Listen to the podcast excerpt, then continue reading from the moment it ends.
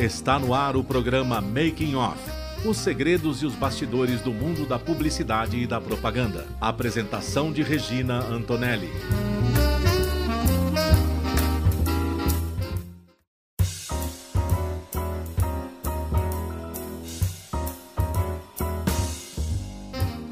Começa mais um Making Off aqui na Rádio Mega Brasil Online e que também vai ao ar no canal do YouTube da Mega Brasil Comunicação e no podcast no Spotify. Eu sou Regina Antonelli e sempre recebo no programa um convidado para falar dos bastidores de ações de comunicação para atingir os públicos de interesse de uma marca ou negócio. E o bate-papo de hoje, gente, é sobre a geração Z e a comunicação com esse público. E para falar sobre esse assunto, a gente está recebendo um especialista da área, que também pertence à área, que é o Luiz Menezes, que ele é fundador da TROP, consultoria de geração Z, e também do Instituto Z, que é o braço especializado em estudos de comportamento dessa geração. O Luiz ele é creator, ele é empresário, apresentador e atua com comunicação há sete anos, tendo feito projetos para marcas como a Meta, né, que é do Instagram e Facebook, Mondelez, P&G, Disney, Oi, entre outras. Luiz, muito obrigada por você estar aqui com a gente para falar sobre esse assunto muito pertinente, que eu sei que você domina, que eu já falei para você no bastidor, vou falar aqui, fiquei maravilhada, gente. Ele é muito bom, gente. Ele é muito bom e vocês vão poder comprovar agora. Ah, que... Luiz. Imagina, Regina, super obrigado pelo convite. É realmente um prazer e uma honra poder ocupar esses espaços para falar um pouquinho mais sobre a minha visão de geração Z do mercado. Muito bom. E você é natural de onde, hein, Luiz? Eu sou do interior de São Paulo, sou ah, de é? Americana. Ah, legal, muito bom. Vamos lá. E antes da Trope, como eu apresentei, antes do Instituto Z, o que, que você fazia? Qual era a tua área? Ou você, de repente, só estava estudando? Ah, eu gosto muito dessa pergunta, Regina, porque o que eu gosto de revelar de bastidor é que meu primeiro emprego, quando eu era é. estagiário, é. já era para trabalhar com criadores de conteúdo, quando ah. esse nome, inclusive, nem existia. Nem existia, que legal. Eu trabalhava numa produtora de eventos e eu fazia toda a parte de curadoria de convidados, de contratação, logística, burocracias. Então, tudo que envolvia trazer alguém que era uma atração para o evento, na intenção de vender mais ingressos, atrair mais público, eu era responsável, isso muito novinho. E aí foi nesse momento em que me abriu portas para trabalhar com pessoas que faziam conteúdo para internet, que na época eram uhum. chamados de youtubers. Uhum. E assim consegui entrar nesse meio, percebendo que tinha muita gente precisando de ajuda, muito creator que tinha mais ou menos a minha idade, já tinha um repertório bem grande de internet, porque já tinha uma legião ali de seguidores, no entanto, não fazia ideia de como podia monetizar um pouco desse trabalho. Muito bom. Mas vamos lá, vamos esmiuçar, vamos falar um pouquinho da geração Z, que eu quero que você me fale quem são essas pessoas, qual é o perfil, né? Do que, que eles gostam, o que, que eles gostam de fazer. Conta aí, fala assim, todos os detalhes desse pessoal. Boa. Primeiro que a geração Z são os nascidos de 1996 até 2010, ou seja, os mais novos estão aí com 13 anos de idade e os mais velhos já estão com 27. Tá. Então já não são mais os tão novinhos assim, né? Pelo contrário, a gente sabe que aos 27 já tem gente com família constituída, já tem um financiamento de um imóvel, de um carro próprio, então já, já é um público totalmente ativo em termos de consumo. E em contrapartida, ao mesmo tempo que os de 13 a 17 anos não pagam a fatura do cartão de crédito ainda, alguns a gente sabe que sim, né? Tem alguns bancos, algumas fintechs que já estão olhando para esse público-alvo. Mesmo assim, são, é, é uma boa parcela geracional que também está influenciando muito no poder de compra. Então, eu sempre gosto de falar às vezes não está pagando a fatura, mas é quem é cogitado na hora de tomar a decisão de compra, de ah, esse aparelho de celular é melhor do que esse aqui, olha esse televisor, é mais importante, é mais relevante nesses aspectos. Então é legal a gente já destacar esses pontos e pensar também que hoje no Brasil são mais de 51 milhões de pessoas da geração Z, ou seja, é 25% do nosso país. Pois é, e muita gente que decide que vai comprar, né? Já está nesse. Né? E mesmo mais novo, né? Você falou que a partir dos 13 anos, eu acho que a geração hoje, o pessoal de 13 anos, é muito diferente da minha época, por exemplo. Né? Não tinha essa coisa de falar, ah, eu quero isso. Pode até falar, eu quero isso, mãe, mas sabe o que quer, né? Totalmente, totalmente. Fora que já estão hiperconectados e já tiveram acesso à informação numa velocidade extremamente surpreendente se a gente for comparar com as gerações anteriores, que uma pesquisa, vamos olhar a Barça. Para os millennials, vamos olhar um pouco do Google. Agora, para a geração Z, vamos olhar no TikTok. É, é isso mesmo, né? Nossa, é, é, muito legal isso, é muito legal. Muito bom mesmo. Eu... Agora, diz uma coisa, na questão, assim, é, como é que a geração Z lida com questões como, por exemplo, diversidade, inclusão, igualdade? Eles estão, assim, é, focados nisso? Eles têm isso na, na, na visão deles? Eles entendem isso? Eles participam de discussões sobre isso? Eu sempre gosto de, de, apontar nesses aspectos que uma parcela da geração Z, sim. Por quê? Gosto já também da gente partir de um ponto que é importante é que toda geração a gente tem grupos polarizados. Então, da mesma forma como em gerações mais velhas a gente encontra comunidades de pessoas que têm pensamentos mais extremistas, seja no aspecto político, no aspecto religioso, dentro da geração Z isso também acontece. Acho que um grande reflexo e um exemplo muito claro dessa situação é, por exemplo, as eleições da Argentina que estão acontecendo agora e que, inclusive, um dos candidatos tem uma grande parte de apoiadores que são das gerações mais novinhas, como a geração Z. No entanto, uma boa parcela da, dessa geração, sim, totalmente se identifica por uma questão simples. É uma geração que é muito fluida e é natural ser fluido. Então, essa questão de você ter uma opinião hoje e essa opinião no dia seguinte já ser contraditória não é um problema, porque é uma geração que sempre está buscando a informação e a ressignificação de ideias, e nesse processo então a fluidez acontece e aí sim os apelos à diversidade também estão muito conectados, de você entendendo que o processo de você se entender no mundo, né, de você se aceitar é algo também constante e migratório e não está escrito em pedra. Então é muito legal ver as bandeiras que, que a geração Z tem levantado e tem também colocado muito na mesa de discussão, até para que as gerações mais antigas e mais tradicionais também possam debater esses assuntos entender de uma lógica hoje um pouco diferente, uma ótica um pouco nova. Eu também gosto de conectar muito esse assunto com o fato do que a gente viveu de era de transformação. Então, se a gente vê a internet, a internet por ter democratizado o acesso à, à, fala, você poder trazer a sua opinião sem necessariamente ser um veículo de mídia, foi um ponto decisor e extremamente importante aí nessa escala de fazer com que a geração Z consiga emitir opinião e se conectar por valores incomuns. Então, por isso que a gente já está vendo esses grupinhos aglomerados na internet. E você acredita que a geração Z é muito mais antenada nas coisas que estão acontecendo no dia a dia? Como, por exemplo, você falou da, das eleições da Argentina, né? Então, você acredita que, que ela é muito mais antenada nas coisas que estão acontecendo em relação às gerações passadas? Ou você acha que a internet, na realidade, possibilitou isso para a geração Z?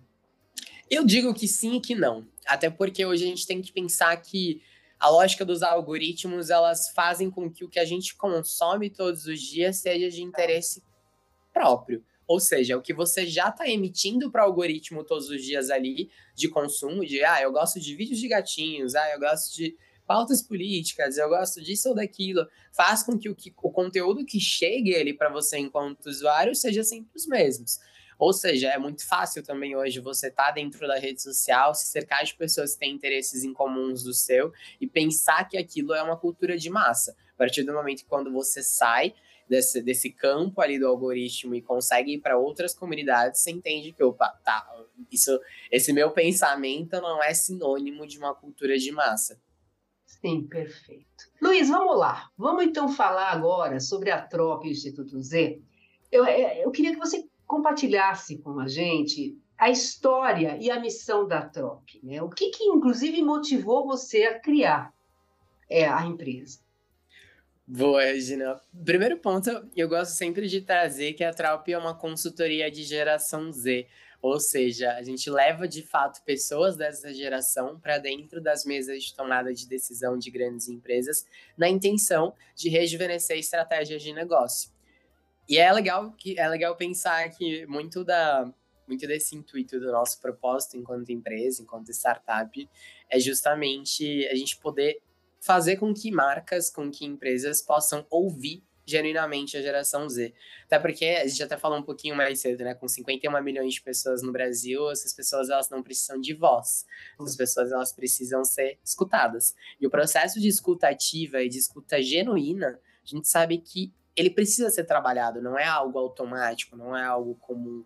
E aí, para tirar só essa parcela consumidora que representa hoje um quarto do Brasil de uma, de uma posição mais passiva, a gente justamente veio nessa missão de poder levantar esses insights, levantar aspectos de comportamento de consumo hoje dessa geração aqui no Brasil e levar então isso para dentro das empresas sem que fique só nos níveis mais operacionais, como por exemplo os estagiários, os trainees, jovens aprendizes, que é o que muitas vezes a gente escuta. Já, mas a gente já tem geração Z na empresa.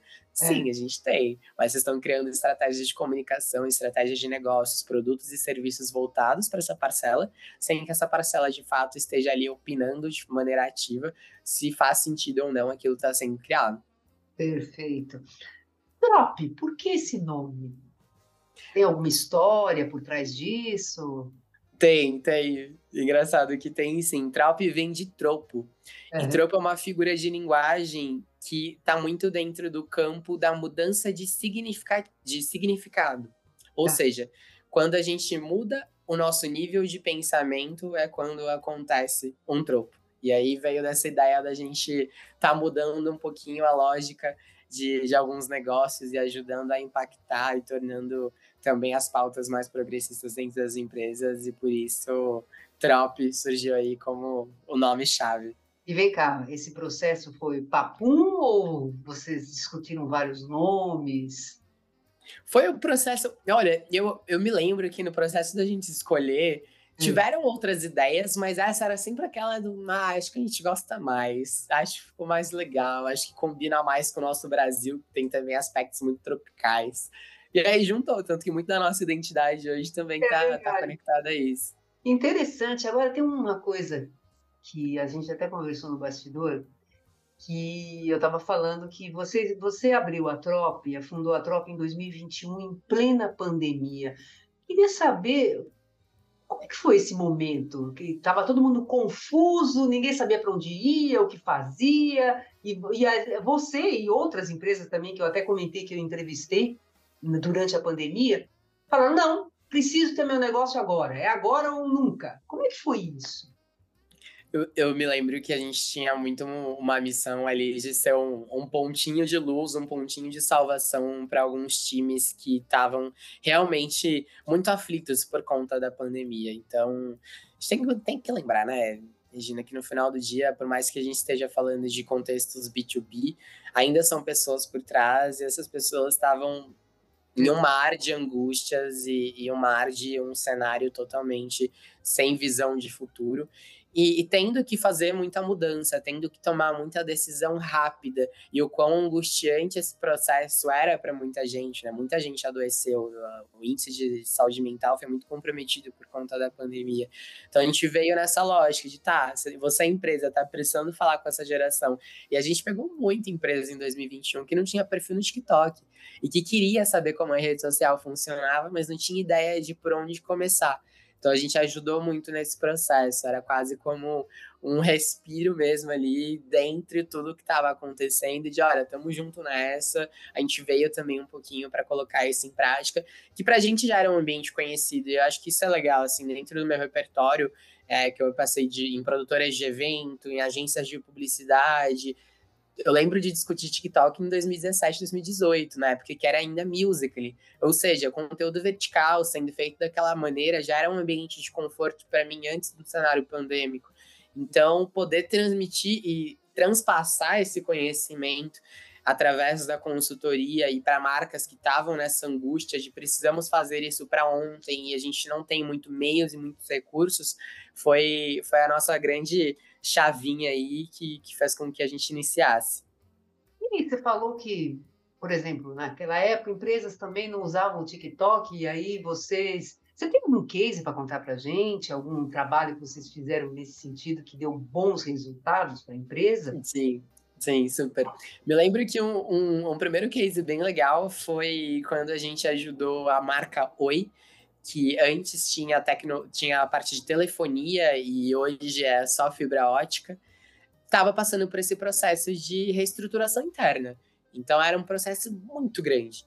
E nesse processo, algumas dúvidas e anseios aconteciam, porque a Oi ela sempre teve investimentos dentro da, da área de gaming, por exemplo, e, e dentro da parte de diversidade. Só que a diversidade gamer, ou seja, a conexão de, desses dois territórios enquanto marca, não existia. Então a gente partiu de uma pesquisa que a Trop tinha conduzido ali naquele mesmo ano, que tinha mostrado que 59% dos gamers que são de diversidade sentiam que as marcas não os representavam dentro da publicidade. E a partir disso a gente então criou uma estratégia de tá bom, oi, vocês já estão nesses dois lugares, como a gente conecta esses dois lugares sem que isso de alguma maneira possa afetar algo internamente? E aí surgiu essa possibilidade da gente trazer criadores como consultores, esses criadores eles atuaram em toda a criação da estratégia, eles trouxeram insights que eram insights de seguidores que são consumidores da Oi, e nisso a gente pôde fazer uma série de conteúdos que eram verticais e que tinham esse apelo mais de TikTok, de Reels, para a marca. Então foi bem legal. Eu me lembro até de encontrar o pessoal da Oi em outros eventos um bom tempo depois, e aí eles, eles diziam: poxa, a gente usa aquele material de consultoria que vocês deram para a gente até hoje. Tem estratégias que a gente revisita aquele material por justamente ter virado quase como um brand book ali da diversidade gamer para a gente. Então a gente faz muito isso para as empresas, seja nesse aspecto de geração Z, seja nesse aspecto de diversidade, assim por diante. E me uma coisa, os trabalhos da Trop são trabalhos pontuais ou vocês têm clientes que de repente vocês fazem tra trabalhos continuamente? Como é que é esse esquema? Tem os dois formatos. Tem cliente que a é. gente trabalha já há três anos, praticamente, e tem clientes que a gente já trabalha em momentos pontuais de oportunidade ou para resolver algum desafio interno que eles estejam naquele momento. Então, são as duas modalidades, seja por projeto, seja de maneira recorrente, quase como, por exemplo, outros fornecedores, tipo, uma agência de mídia, uma agência de publicidade, tem empresa hoje que nos contrata como a consultoria de geração Z oficial deles. Que bacana, viu? Isso é muito legal.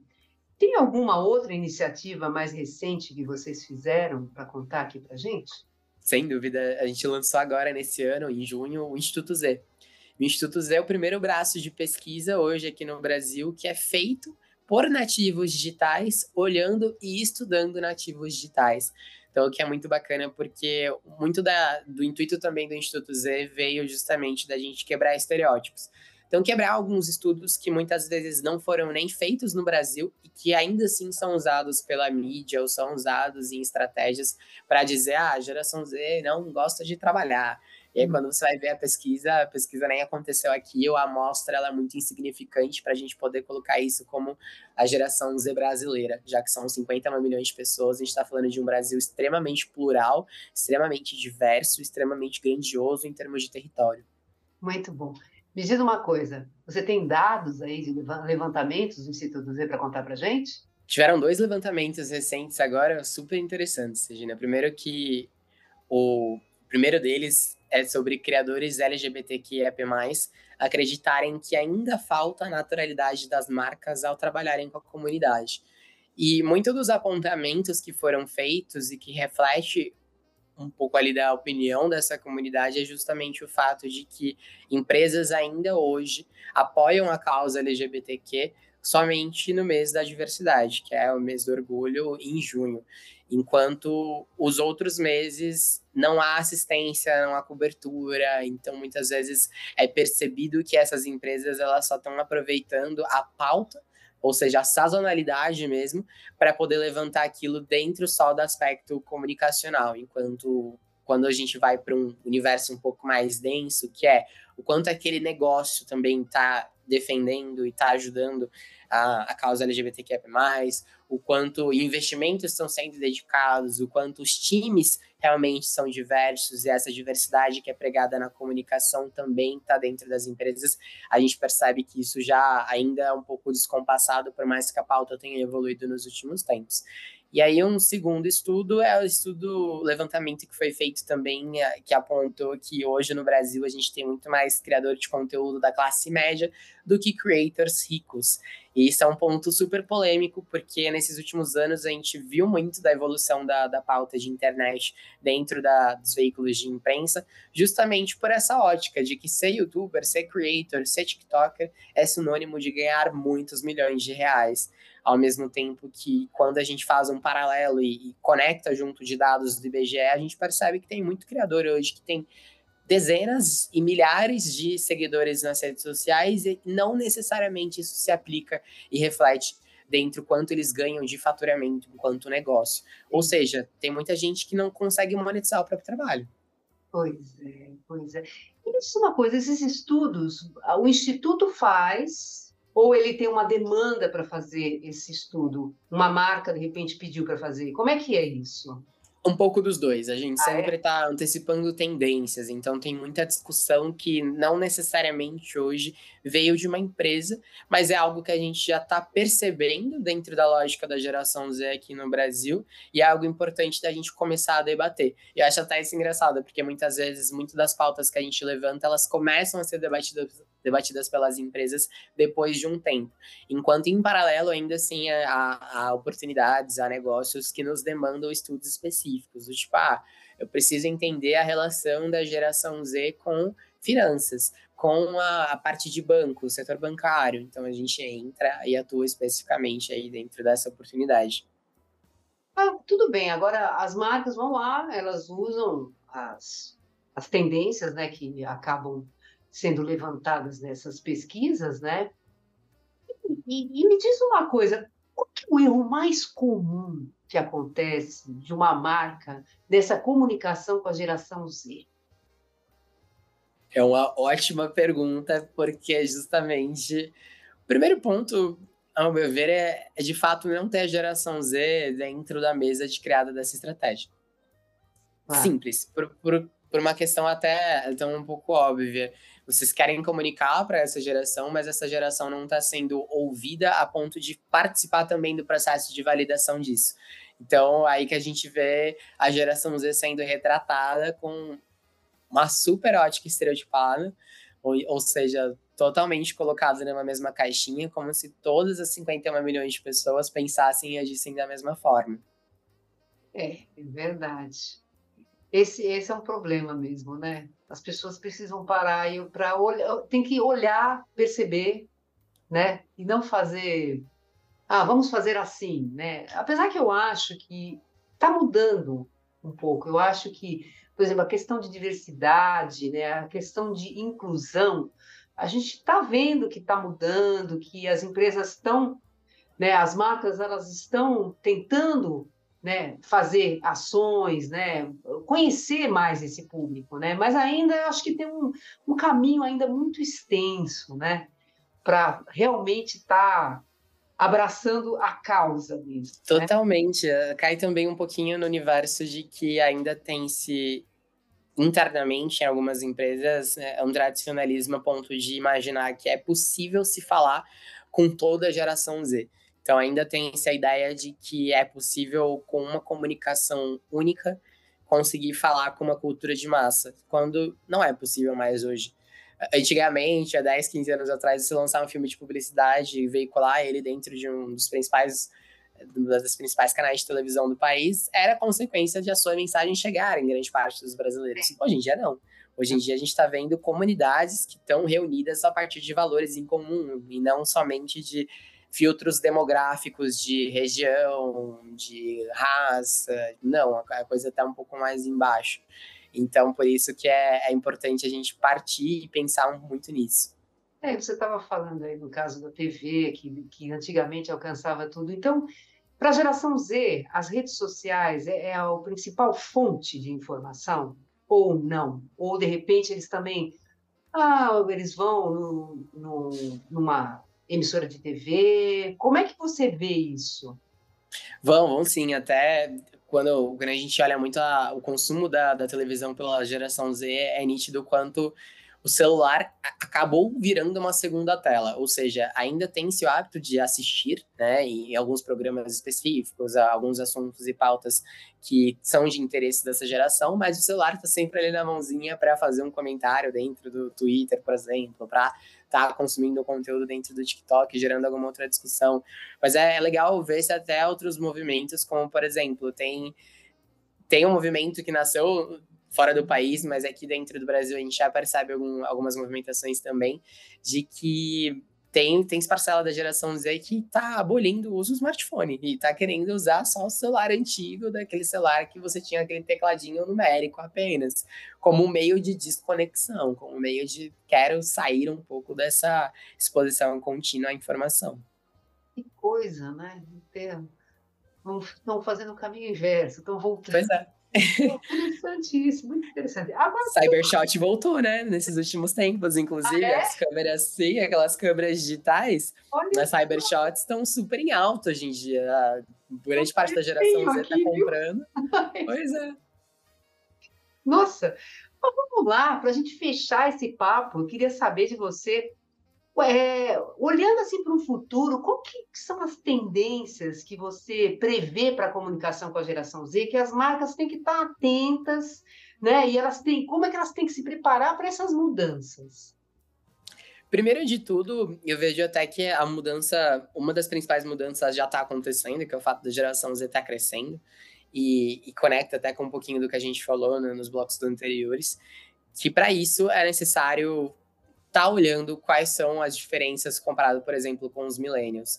Então, o que, que aquela comunidade de geração Z que hoje está dentro da empresa tem de valores para a organização e tem de valores de propósito também enquanto vida, enquanto pessoa. Por uma questão simples, a relação com o trabalho, a relação com a tecnologia, a relação com bens de consumo tem mudado. E é, se essas mudanças elas não forem aplicadas enquanto negócio, não forem percebidas e tiver um apego muito grande no que aconteceu já nos últimos anos, é problemático a ponto de que isso vai impactar e a gente vê hoje negócios que muito provavelmente em cinco anos vão perder a grande força que hoje possuem, até espaço de mercado, market share, justamente por não estarem se adaptando. Então, por ainda estarem olhando só para gerações mais velhas, enquanto a mais nova, inclusive, está consumindo e está gastando dinheiro, mas não na empresa e sim em concorrentes. É verdade, é isso mesmo. Vamos lá, Luiz, quem quiser falar com você, quem quiser conhecer a, a, a TROP, conhecer o Instituto Z, quais são as formas de contato? Temos, temos o nosso site, www.trop.se, mas também estamos nas redes sociais, então Instagram, TikTok, arroba trop.se, e as minhas redes também, Luiz Menezes, Luiz com Z, Menezes com Z, me encontra em LinkedIn, Instagram, TikTok, assim por diante. Muito bom. Luiz, muito obrigada viu, por esse papo incrível, que eu tenho certeza que muita gente gostou, né? Se já ouviu, né? Muito bacana, viu? Obrigada. Eu agradeço. E vamos lá, que eu preciso passar uns recadinhos para vocês, hein? Olha, o Making Off ele vai ao ar toda quarta-feira, às 10 horas da manhã na rádio. Para acessar www.radiomegabrasilonline.com.br. Nós também estamos no canal do YouTube da Mega Brasil Comunicação. Entra lá, acha a entrevista, toca o sininho, porque toda vez que tiver entrevista nova, você vai ficar sabendo e você não vai querer perder, não é mesmo? E também estamos no podcast do Spotify. Tá lavando louça, tá, sei lá, sem fazer nada? Vai lá, entra lá, ouve a gente. Tenho certeza que vocês não vão se arrepender, viu? Tem muita entrevista boa como essa aqui que nós fizemos hoje. Um grande beijo para vocês e até a próxima. Tchau, Luiz.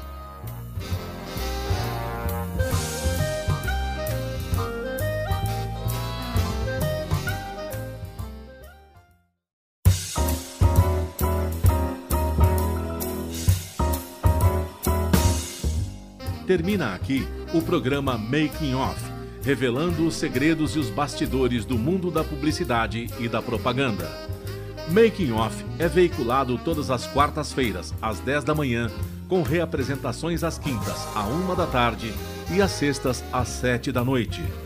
Informação, entretenimento, conteúdo exclusivo e relevante você encontra aqui e nos canais multimídia da Mega Brasil Comunicação. Há 30 anos fazendo história.